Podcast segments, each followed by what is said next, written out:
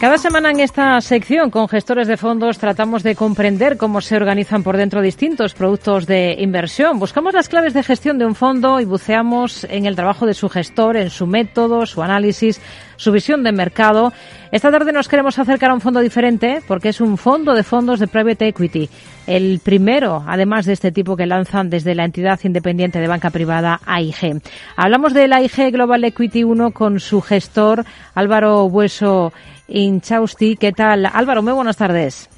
Hola, ¿qué tal? Buenas tardes. Bueno, es un fondo de fondos, es lo primero que hay que subrayar y dejar muy claro. ¿Por qué han optado por esta estructura y no por lanzar un vehículo que invierta directamente en los activos eh, de capital privado?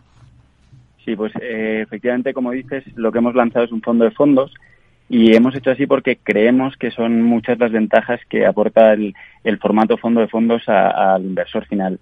Y es que, bueno, a diferencia de invertir en, directamente en el capital de una compañía o en un solo fondo, eh, pues la ventaja principal que, nos aporta el fondo de fondos es la diversificación que ofrece al inversor.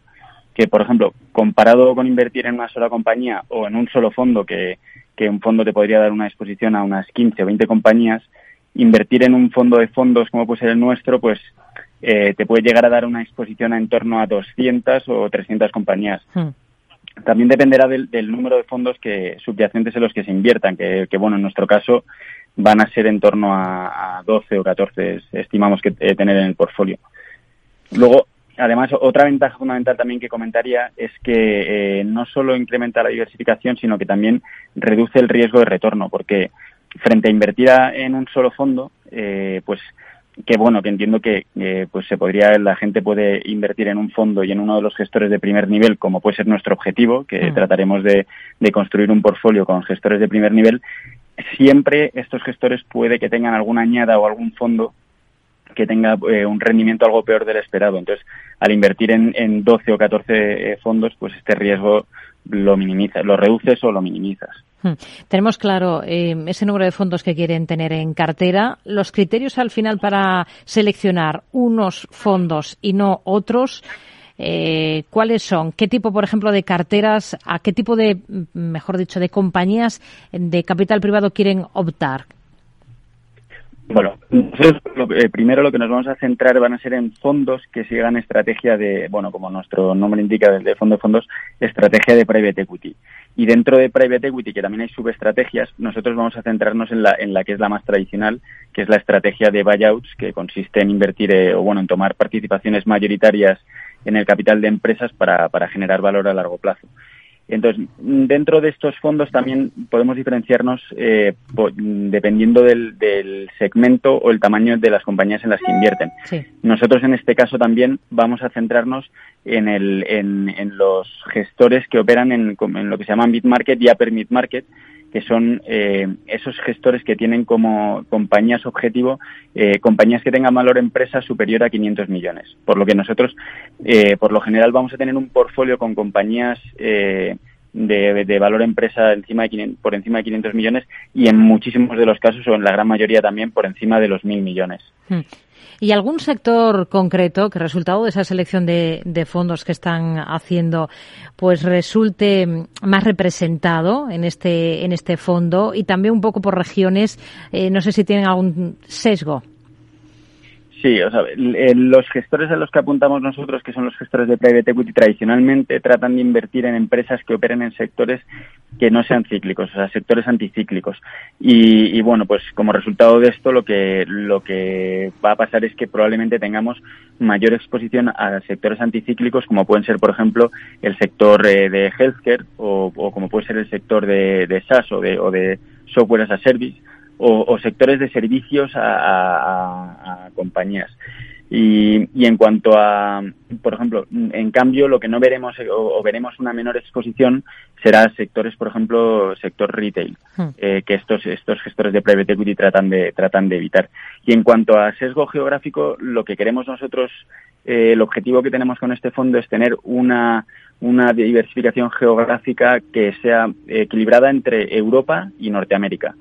Eh, esto no quita que a lo mejor invirtamos en algún eh, fondo, algún gestor que sea global, lo que nos pueda dar también exposición a pues alguna pues que invierta, realice alguna inversión en, en Australia, por ejemplo, o en Asia. Hmm. Pero fundamentalmente trataremos de invertir en, en, en, Europa y en Norteamérica. Cuando hablamos de fondos de fondos, una de las claves está en la estructura de comisiones, porque cada uno de los productos tiene la suya y por encima, eh, pues la del fondo de AIG que los engloba. ¿Cuál es la comisión de este fondo de fondos?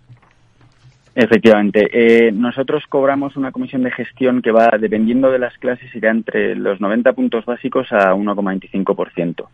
Y, y, bueno, es que eh, creemos que esta comisión se, se justifica porque, pues, por las ventajas que comentaba antes de, de invertir a través de un fondo de fondos. Y, y bueno, además porque eh, a través de este fondo de fondos damos acceso a gestores de primer nivel que, por ejemplo, eh, muchos de los casos tienen tickets mínimos de, de 10 millones de euros, con lo cual para el inversor eh, retail es, es muy difícil comprometer 10 millones en un, en un, en un solo gestor. Mm. Y para replicar, por lo tanto, para replicar una cartera como la que queremos hacer nosotros de unos 12 o 14 gestores, eh, pues haría falta comprometer mm, alrededor de 100 millones.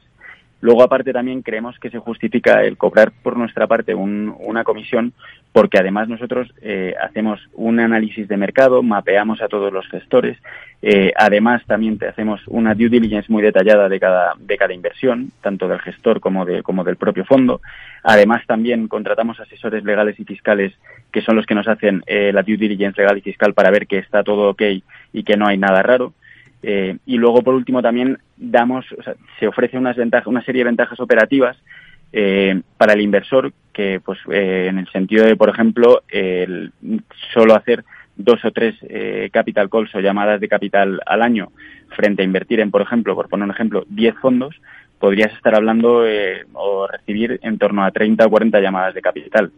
Luego también es mucho más fácil eh, el tema del de, análisis de la, de la, información. Nosotros unificamos estos eh, pues 10 eh, eh, reportes de cada fondo, los unificamos en un solo en un solo reporte y es mucho más fácil para el análisis para el inversor final. ¿En qué fase diría que se encuentra ahora mismo el sector del private equity eh, en este entorno inflacionista actual? ¿Estamos ante un cambio de ciclo? ¿En qué fase estamos? Pues eh, yo diría que sí, que, estamos en un cambio de ciclo, que, que bueno, que, que el, periodo expansivo y de dinero gratis eh, ya se ha terminado, se ha terminado bastante bruscamente además, y, bueno, ahora nos encontramos en un entorno eh, con alta volatilidad, un entorno también eh, altamente inflacionista que los bancos centrales están tratando de, de, pues, de controlar o mitigar de alguna manera con las subidas de tipos de interés y además también eh, nos estamos encontrando con un entorno con fuertes tensiones geopolíticas que llevadas al, al, al nivel máximo con la guerra de Ucrania y también eh, en un entorno en el que estamos viendo o arrastrando las dificultades de la, de, en, en las cadenas de suministros eh, que se arrastran desde el COVID todo esto está haciendo que, que los gestores estén, tengan que cambiar el enfoque de inversión y de creación de valor. Tengan que cambiarlo hacia dónde y también un poco de dónde viene ¿no? el sector de private equity. Eh, este 2022, lo, lo, llevamos repitiendo todo el año, está siendo muy complicado para los activos de inversión más tradicionales que son la renta variable, la renta fija. ¿Cómo ha sido para el capital privado? Pues el, para el capital privado también es, o sea, es un entorno difícil pero es verdad que, que o sea, sí se ve afectado, pero se ve afectado en menor medida. Y, y, un poco en menor medida, sobre todo, se ve en las valoraciones. Y esto es porque las valoraciones de, este tipo de activos, que al ser activos privados o activos alternativos no cotizan en mercados, en mercados públicos, no están sujetos a lo que son los shocks de mercado. Eh, y entonces, por eso estas valoraciones podríamos decir que son valoraciones algo más realistas. Son valoraciones que no son mark to market, sino que son valoraciones mark to model o, basadas en los fundamentales del negocio y, bueno, no están sujetos a, pues, eh, pues al, sentimiento de mercado.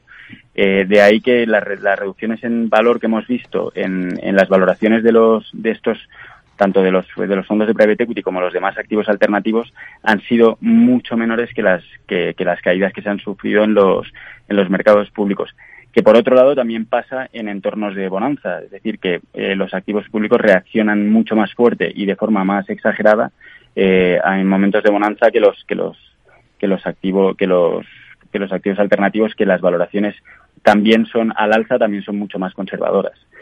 Eh, y bueno, mm, dicho esto, los fondos de, o sea, a pesar del entorno negativo, que, que, que es tanto negativo para los, para los activos públicos como para los, los activos alternativos, sí creemos que los, los fondos que se están levantando ahora en 2022 y 2023 y que están por, por invertir, porque tienen mucho dry powder o mucha, eh, mucha pólvora, eh, van a poder encontrar oportunidades de inversión muy buenas porque los múltiplos a día de hoy son mucho más razonables que los que se estaban pagando en a finales en 2021 principios de 2022 y de hecho esto se, se traduce también, o sea, esto eh, se ha comprobado ya en las, en las antiguas crisis, en las anteriores crisis en 2000 o en 2007 y 2008.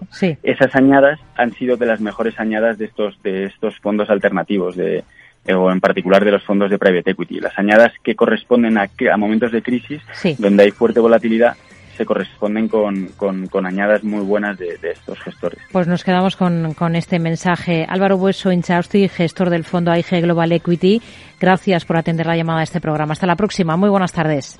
Muchas gracias a vosotros. Hasta luego.